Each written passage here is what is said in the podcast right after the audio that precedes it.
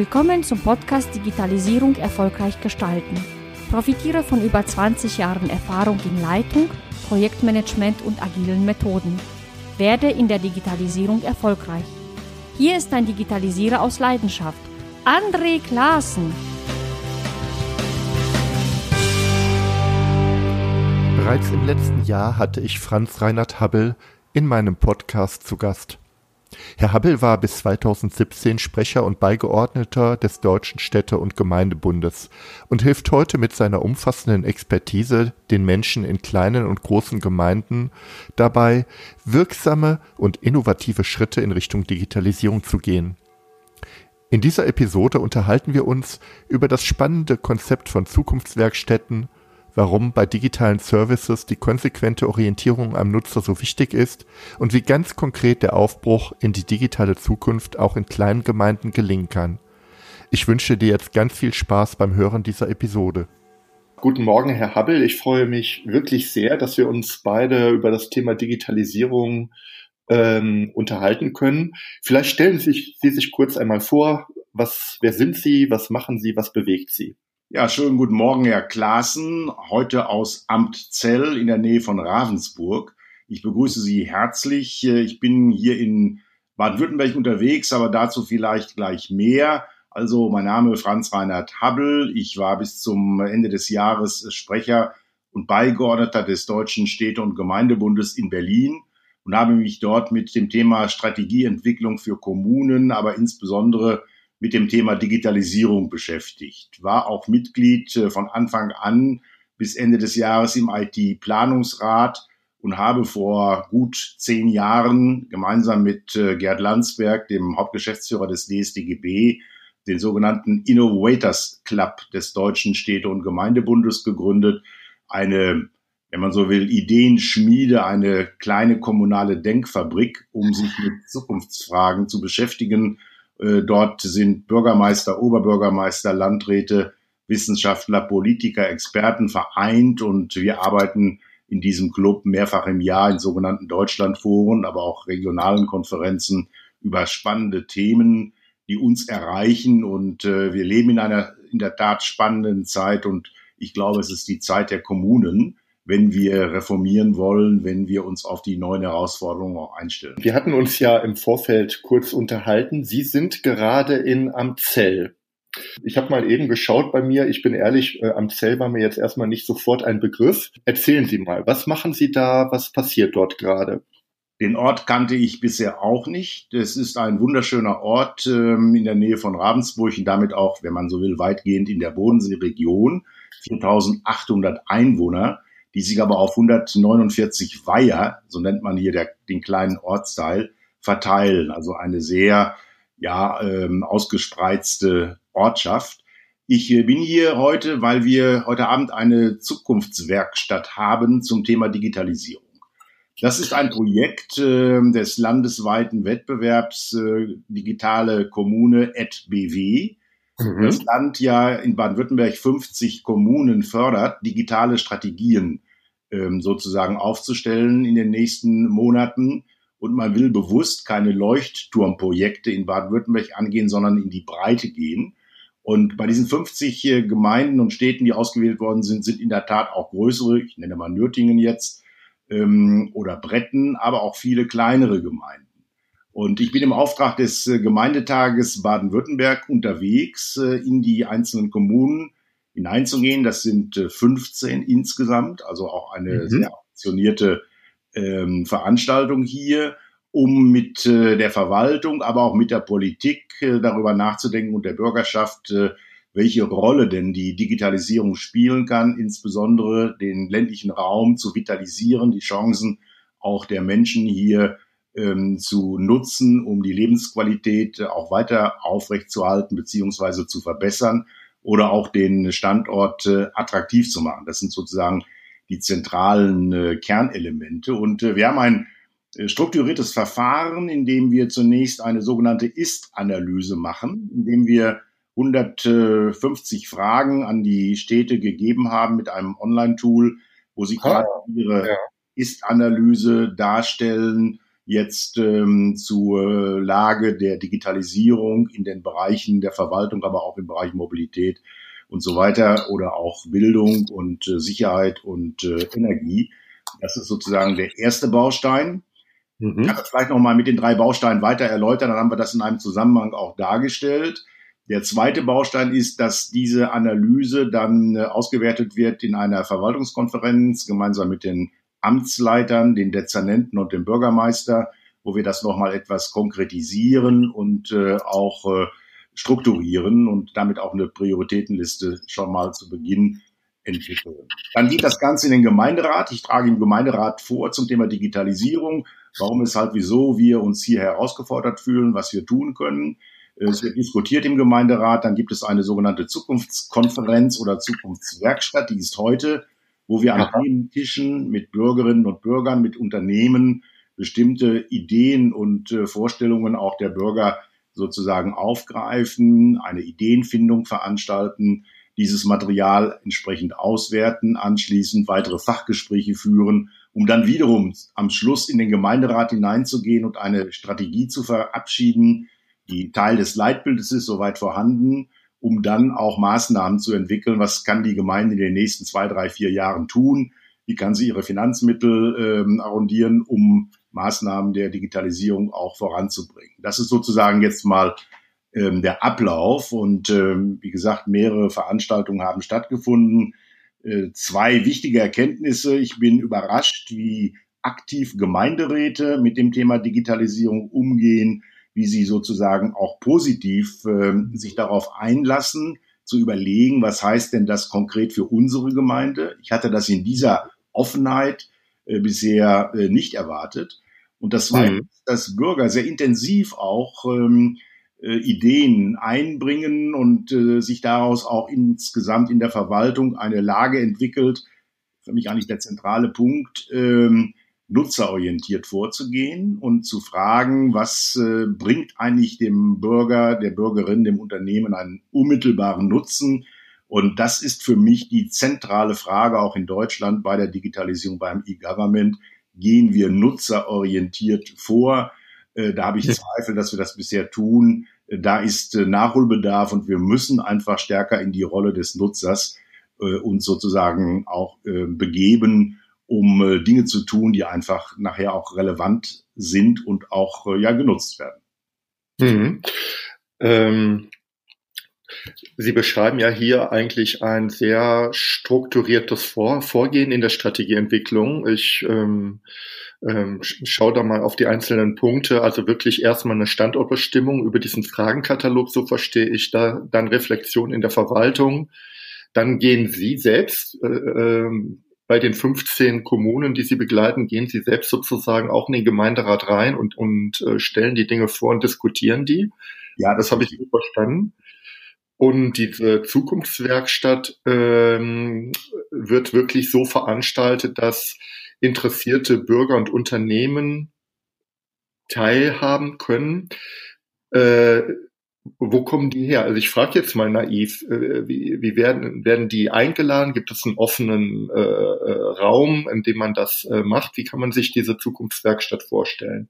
Also es gibt eine offizielle Einladung der Gemeindeverwaltung oder Stadtverwaltung, die äh, entweder über die örtlichen äh, lokalen Medien veröffentlicht wird, die übrigens auch sehr viel Interesse zeigen an diesen Veranstaltungen, immer mit dabei sind und berichten.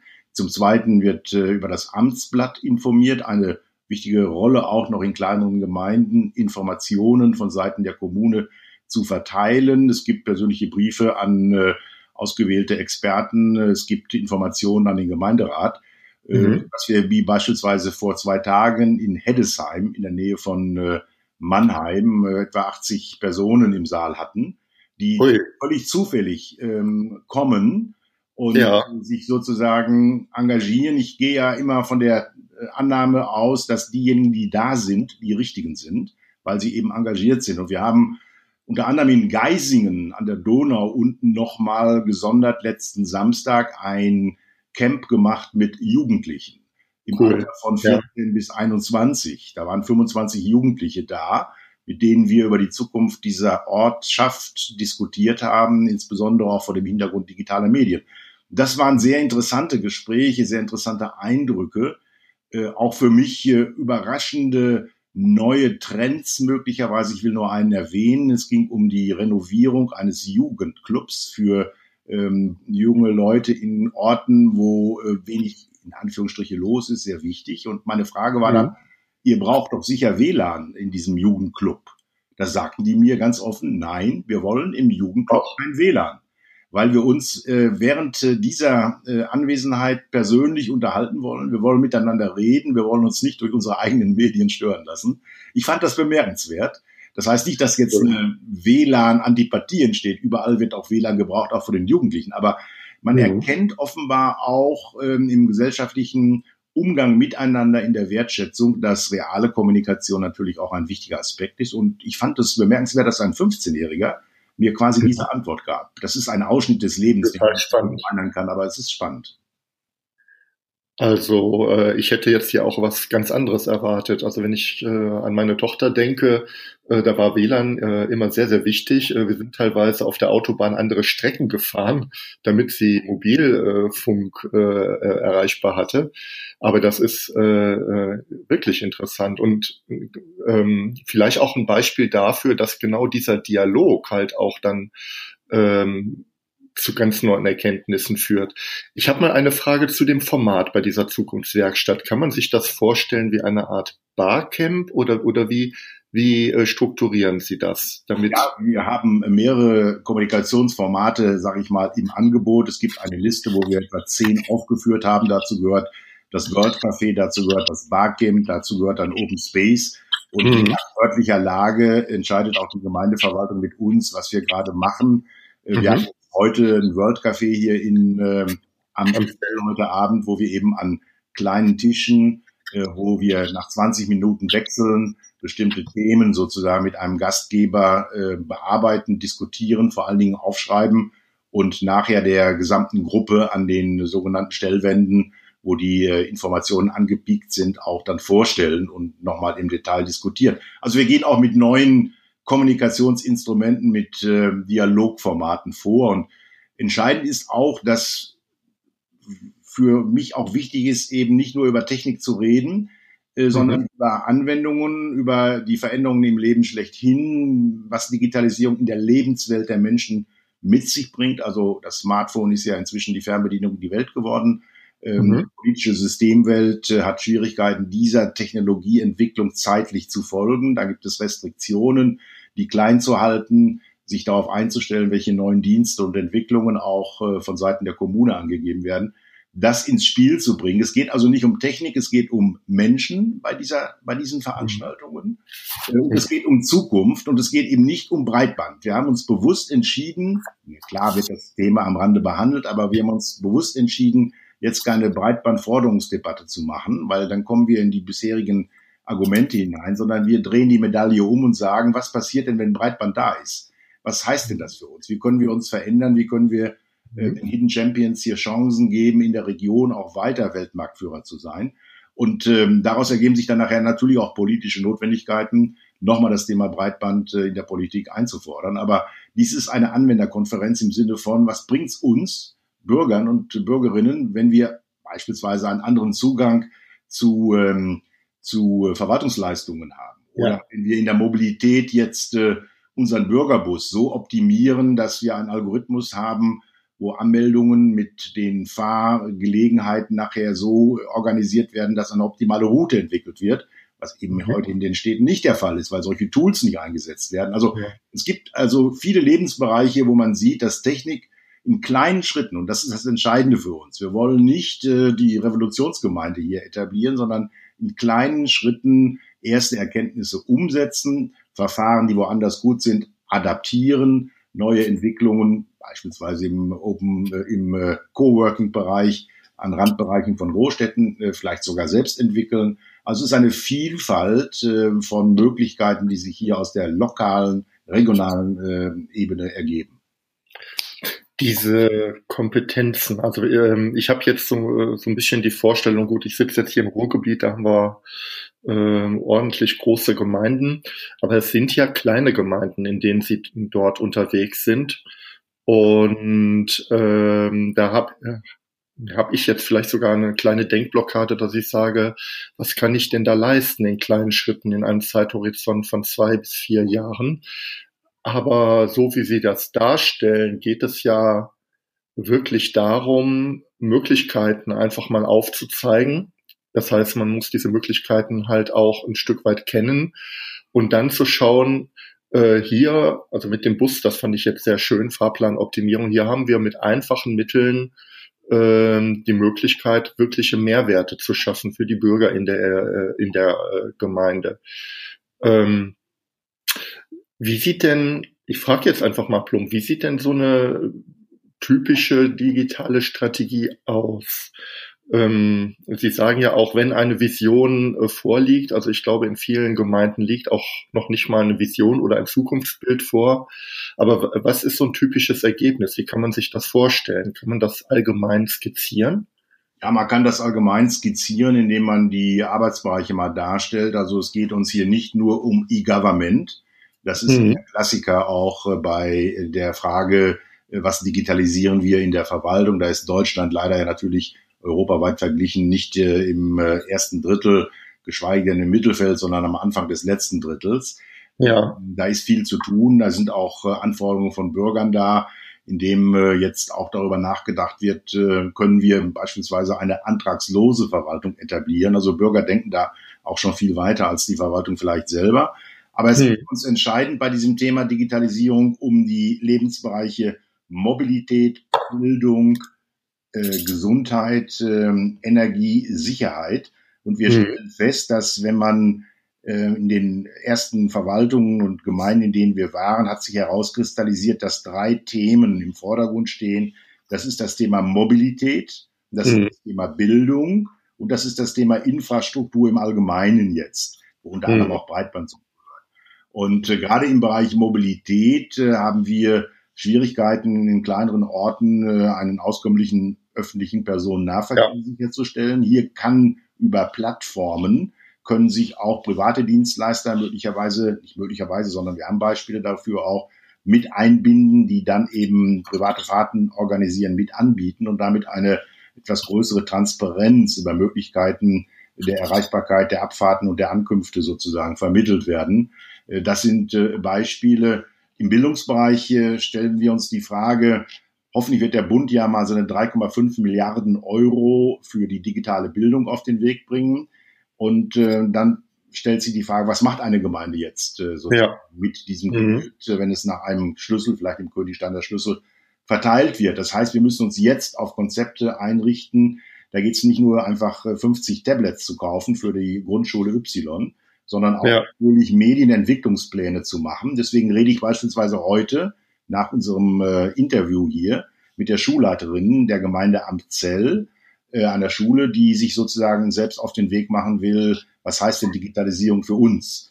Und mhm. diese Bereiche, dazu gehört auch der Bereich der Kinderbetreuung. Also viele Gemeinden haben keine Plattform, wo die Anmeldungen äh, organisiert werden, in vielen Gemeinden melden sich Eltern bei allen Kindergärten an, in der Hoffnung, irgendwo einen Platz zu bekommen. Ein riesen, äh, eine Riesenprozedur, anschließend in Trägerkonferenzen zu differenzieren, wer ist wann wie wo doppelt angemeldet.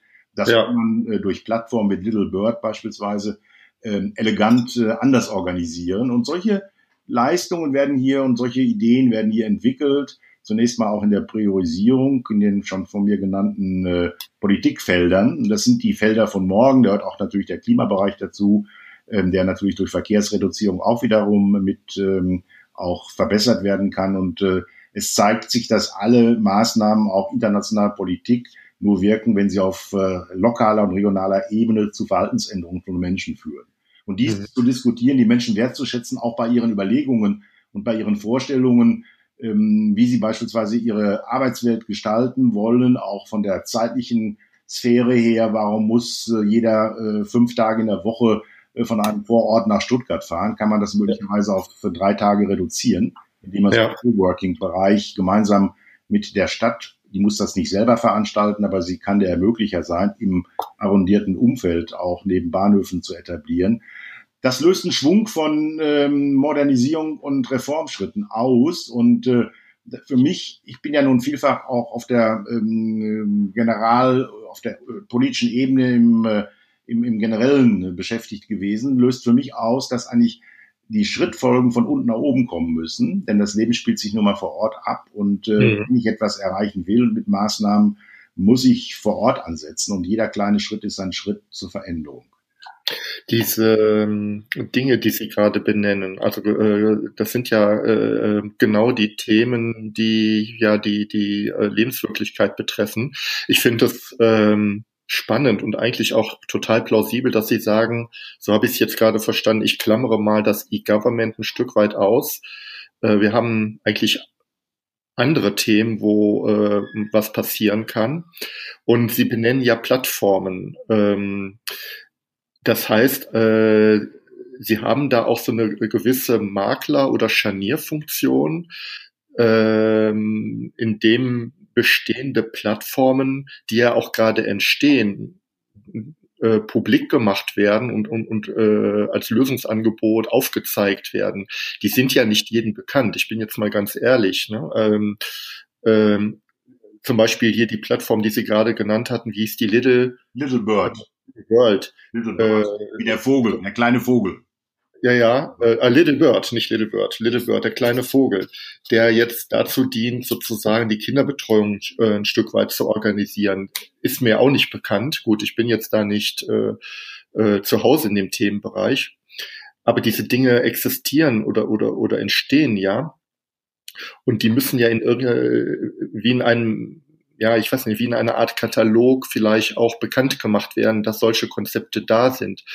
Äh, eine kleine Gemeinde wird sich so etwas nicht selbst äh, ähm, entwickeln lassen wollen, sondern da geht es eigentlich vielleicht um die Idee, Nachfrage und Angebot ein Stück weit auch äh, miteinander bekannt zu machen, wenn ich das jetzt so ein bisschen verstehe. Das also, ist wichtig. Das ist richtig. Wir haben in Deutschland übrigens eine Vielzahl von intelligenten Angeboten, Anwendungen und Verfahren, auch im digitalen Bereich.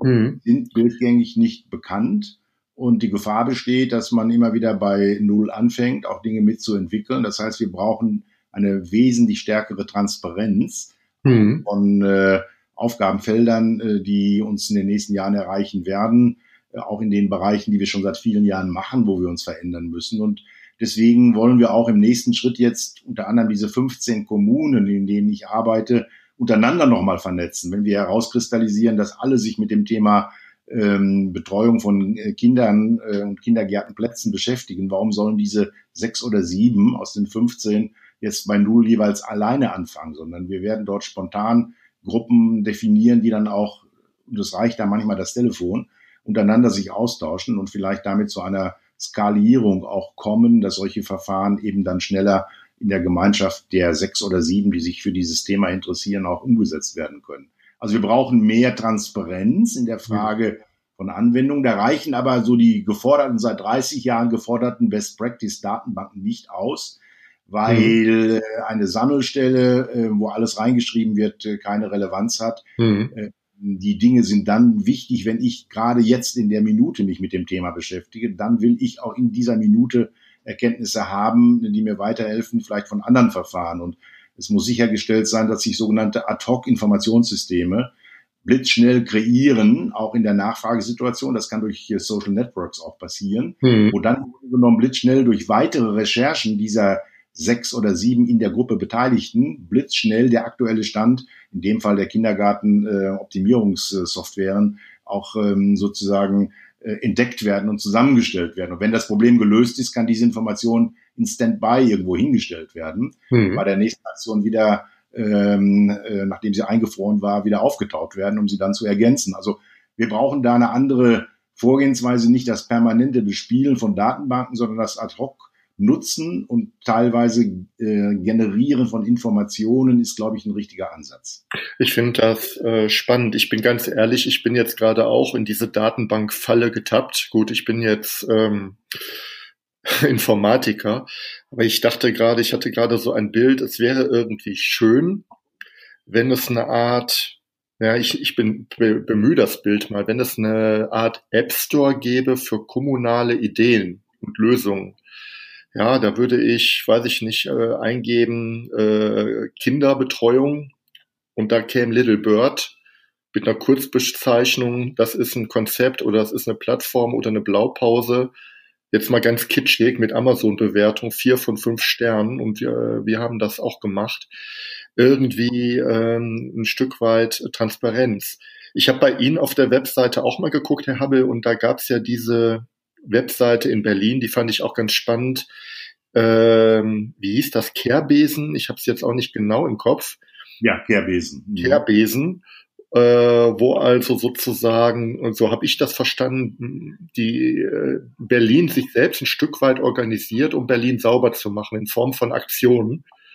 Ähm, und sowas finde ich eigentlich total spannend, weil das äh, solche Angebote, die sind ja gar nicht so bekannt. Die findet man gar nicht, glaube ich, ne, wenn man nicht gerade in der, aus der Region kommt. Und das und solche Dinge sind ja wunderbar äh, adaptierbar. Genau, also insofern äh, sind wir uns einig, dass wir solche Austauschmöglichkeiten brauchen und da sollten wir auch auf die Weiterentwicklung von äh, Technologien wie Netzwerken die ich gerade schon erwähnte, setzen, um äh, den ein oder anderen ähm, Verbreitungsgrad auch mit äh, zu befördern. Interessant ist ja, wenn man auch mal in das, in das Ausland blickt. Ich blicke jetzt mal nicht auf Estland, sondern auf Großbritannien und Dänemark. Mhm. Dort ist Folgendes passiert, dass sich äh, Mitarbeiter der Verwaltung plötzlich selber organisieren, indem sie in Großbritannien ein ähm, wahnsinnig interessantes Netzwerk genau in dieser Richtung aufgebaut haben, aus der, ähm, wenn man so will, ähm, aus der ähm, Arbeitnehmerseite her, nicht äh, von Seiten der öffentlichen Hand, sondern von den Mitarbeiterinnen und Mitarbeitern in öffentlichen Verwaltungen. Ähm, diese Seite breitet sich extrem schnell aus, wird jetzt auch von äh, der ähm, Regierung in Großbritannien unterstützt, um einfach auch dort nochmal Input äh, hineinzubringen. Aber es zeigt sich, dass ähm, die Vernetzung der äh, Mitarbeiterinnen und Mitarbeiter untereinander ein gewaltiges Potenzial beinhaltet. Wir haben ja in den Kommunen in Deutschland 1,2 Millionen Mitarbeiter. Das ist in Toto alles, äh, vom Fahrer über den Hausmeister äh, bis zu dem Parkraumgestalter und zum Oberbürgermeister. Und Wäre ja interessant, ähm, daraus auch eine Vernetzung zu machen. Und wir hätten eine eine, eine Ideenschmiede, die Möglichkeit, einfach auch äh, Wissen anzuzapfen von einer unendlichen Art und Weise, was wir leider eben in Deutschland in dieser Form nicht nutzen. Ich finde das nochmal spannend. Können Sie die Website benennen, Herr Habel, die, oder? Ja, da habe ich jetzt darauf gewartet, dass Sie genau die URL haben wollen. Ich kann sie Ihnen nachliefern. Mach mal im Nachgang. Äh, die würde ich nämlich in die Shownotes nehmen. Bei der Vernetzung, das finde ich ein total spannendes Thema. Das Problem ist ja, also der Vernetzung, ich spring mal einfach darauf. Das ist ja ein Thema, was, das gibt es ja überall. Also es ist ja nicht nur ein Thema der öffentlichen Verwaltung, sondern das ist ja ein Thema, äh, das auch, sage ich mal, in äh, allen Bereichen der Wirtschaft momentan sehr breit diskutiert wird, aus einem ganz einfachen Grunde. Ja, ich würde oder oder ein Grund, den ich sehe, ist in einer in einer äh, Zeit, wo Digitalisierung und ein Stück weit auch Automatisierung weiterhin zunehmen werden, ist ja ähm, der Mensch gut beraten äh, oder das Wissen des Menschen ganz wichtig. Und Wissen erwerbe ich eigentlich nur, wenn ich mich vernetze. Das ist so meine Sicht. Also ich kann mir vieles anlesen, aber vieles, viel Wissen kann ich auch über Vernetzung erreichen.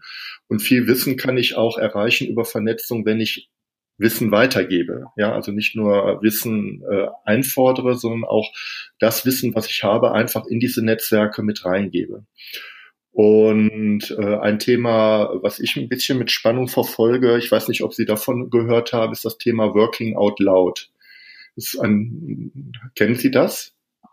Nein, ich kenne es jetzt äh, konkret nicht. Ähm, vielleicht dazu mal ein paar Worte. Ähm, Working Out Loud ist entstanden von einem Menschen, der heißt John Stepper. Der war IT-Chef der Deutschen Bank in äh, New York, glaube ich, gewesen.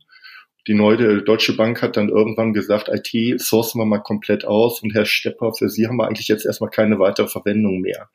Dann hat der Mann festgestellt, verdammt, äh, ich habe überhaupt gar keine Andockpunkte. Ich habe mich immer in mein Silo, in mein Spezialgebiet vertieft und habe überhaupt keine persönlichen Netzwerke und hat sich dann Gedanken gemacht, wie kann ich Netzwerke aufbauen. Er hat einfach dann einen Blog aufgemacht und hat sehr viel über sich und über seine Arbeit geschrieben. Und daraus ist ähm, eine Art Programm geworden, wie Menschen sich innerhalb einer Organisation oder auch über Organisationen hinweg austauschen können. Das Programm heißt Working Out Loud. Das besteht darin, dass man, dass mehrere Menschen, die möglichst aus ganz unterschiedlichen Bezügen kommen. Ja, wenn ich also jetzt mal eine Verwaltung sehe von, von Menschen aus der IT über Personal, Organisation oder einem Fachbereich, sich zusammensetzen und dann in, in sogenannten Zirkeln zwölf Wochen lang jeweils eine Stunde an persönlichen Zielen arbeiten, aber sich dann in der Gruppe austauschen. Und das Ziel des Ganzen ist es eigentlich ein Stück weit zu lernen, wie man Wissen weitergibt. Also es geht gar nicht nur darum, jetzt sich in seinen persönlichen Zielen weiterzuentwickeln, sondern es geht vor allen Dingen darum, eigene Arbeit transparent zu machen, also working out loud. Ich zeige einfach, was ich mache und ich gebe mein Wissen sozusagen weiter an die äh, äh, entsprechenden Menschen. Und dieses Thema findet jetzt relativ großen Anklang in Konzernen. Also Bosch hat das jetzt äh, sehr stark adaptiert. In Siemens gibt es eine große Bewegung und das ist auch eine Graswurzelbewegung. Also es kommt eher aus der Mitarbeiterschaft und setzt sich sozusagen äh, fort. Und ich habe mir gedacht, auch ja, weil Sie jetzt gerade sagen, hier in UK ist sozusagen hier auch eine Plattform äh, gestartet worden über Vernetzung. Ich finde gerade diese Vernetzungskompetenz, das ist auch etwas, was man ein Stück weit wieder lernen muss. Ähm, wir sind ja oft so sozialisiert, dass wir sagen, wir müssen uns spezialisieren. Im, Im, schlimmsten Fall kommt man irgendwann auch zu der Meinung, Wissen ist Macht. Also ich muss sehen, dass ich mein Wissen auch irgendwo für mich nutze. Aber das funktioniert in der komplexen Welt heute nicht mehr. Dadurch bilden sich Wissensinseln, dadurch ge äh, geht Wissen verloren. Und ich finde gerade solche Initiativen, wie können Menschen zusammenarbeiten und wie können sie wieder in einen Austausch gehen, die finde ich eigentlich sehr, sehr spannend. Und ja, für die Verwaltungswirtschaft ja. gibt es, glaube ich, so wenig Angebote oder Ideen oder Plattformen, äh, um äh, äh, äh, sich auszutauschen und, und vielleicht auch wenig Möglichkeiten. Also in der Tat, äh, Wissen wird durch Teilen wertvoller. Wenn äh, ich Herrn Klasen einen Euro auf den Tisch lege und der Herr Klasen legt mir einen Euro auf den gleichen Tisch und wir teilen diesen Euro, hat jeder einen Euro. Legt der Herr Klasen aber eine Idee auf den Tisch und äh, der Herr Habel ebenfalls eine Idee auf den Tisch und wir teilen uns das, was dort liegt, hat jeder zwei Ideen. Genau. Das heißt also, es geht um äh, Vernetzung und das ist auch ein interessanter Erkenntnisgewinn, den ich hier gemacht habe bei meinen Projekten in Baden-Württemberg, dass sich die ähm, Dynamik äh, nur dann entwickelt, wenn im Kopfe eine Offenheit existiert, A loszulassen, B zuzuhören, äh, auf den anderen einzugehen und sein eigenes Silo zu verlassen und sich stärker zu vernetzen. Das ist für die deutsche Verwaltungsbürokratie nicht einfach. Wir sind seit Jahrzehnten sozialisiert in äh, Matrixorganisationen und Strukturen vom Amt über, von der Abteilung über das Amt zum Dezernat, vom Dezernat zum. Fachbereich bis hin zur Verwaltungsspitze. Und ähm, was interessiert mich die Arbeit äh, in der äh, Gruppe drei, wenn ich in der Gruppe fünf arbeite? Ähm, was deutlich wird auch in diesen Gesprächen, dass wir zu einer Veränderung dieser Organisationsstruktur kommen müssen. Mhm. Und das ist eine Führungsaufgabe auch innerhalb der Verwaltung, um eben einen themenzentrierten Verwaltungsansatz zu pflegen. Das heißt also ein Problem in den Raum stellen und sich die Frage stellen, wer kann aus welcher Abteilung welchen Beitrag zur Lösung dieses Problems ganzheitlich leisten. Mhm. Ich weiß, dass das nicht einfach ist. Wir haben ja auch eine äh, Frage der äh, Legitimation zu beachten, der Zuordnung von Zuständigkeiten. Ja. Ähm, das sind äh, wichtige Elemente der Rechtsstaatlichkeit, um auch Verantwortlichkeiten festzulegen.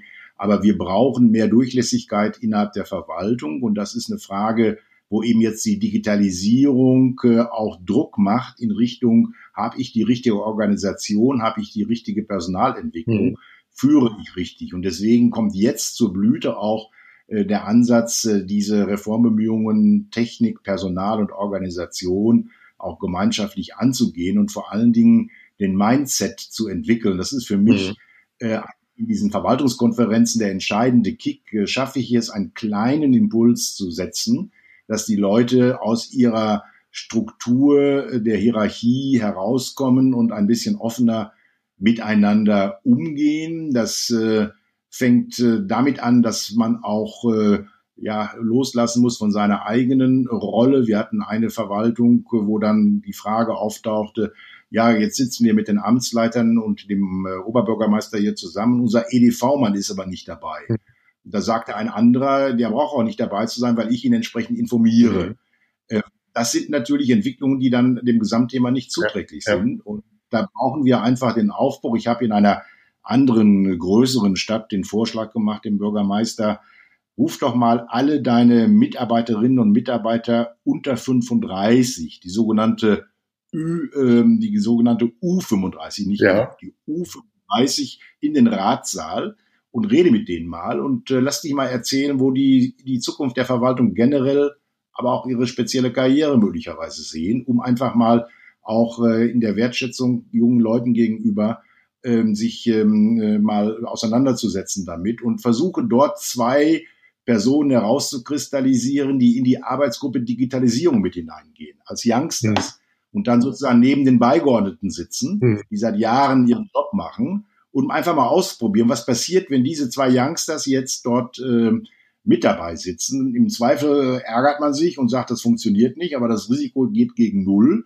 Im Idealfall bringt einem das äh, neue Kreativität und neue Ideen. Wir haben jetzt im Gemeindetag äh, Baden-Württemberg vor wenigen Wochen einen sogenannten, äh, einen sogenannten Workshop gemacht mit 25 Geschäftsführern von Startups, also äh, Startup-Unternehmen in Baden-Württemberg mhm. und 20 Bürgermeistern, die erstmalig zusammenkamen. Da ging an dem Nachmittag wirklich die Post ab. Wir haben sechs Stunden lang in Arbeitsgruppen unglaublich interessante Dinge auseinander dividieren können und diskutiert und entwickeln sich daraus jetzt auch Einzelaktivitäten zwischen einem Startup X und der Gemeinde Y.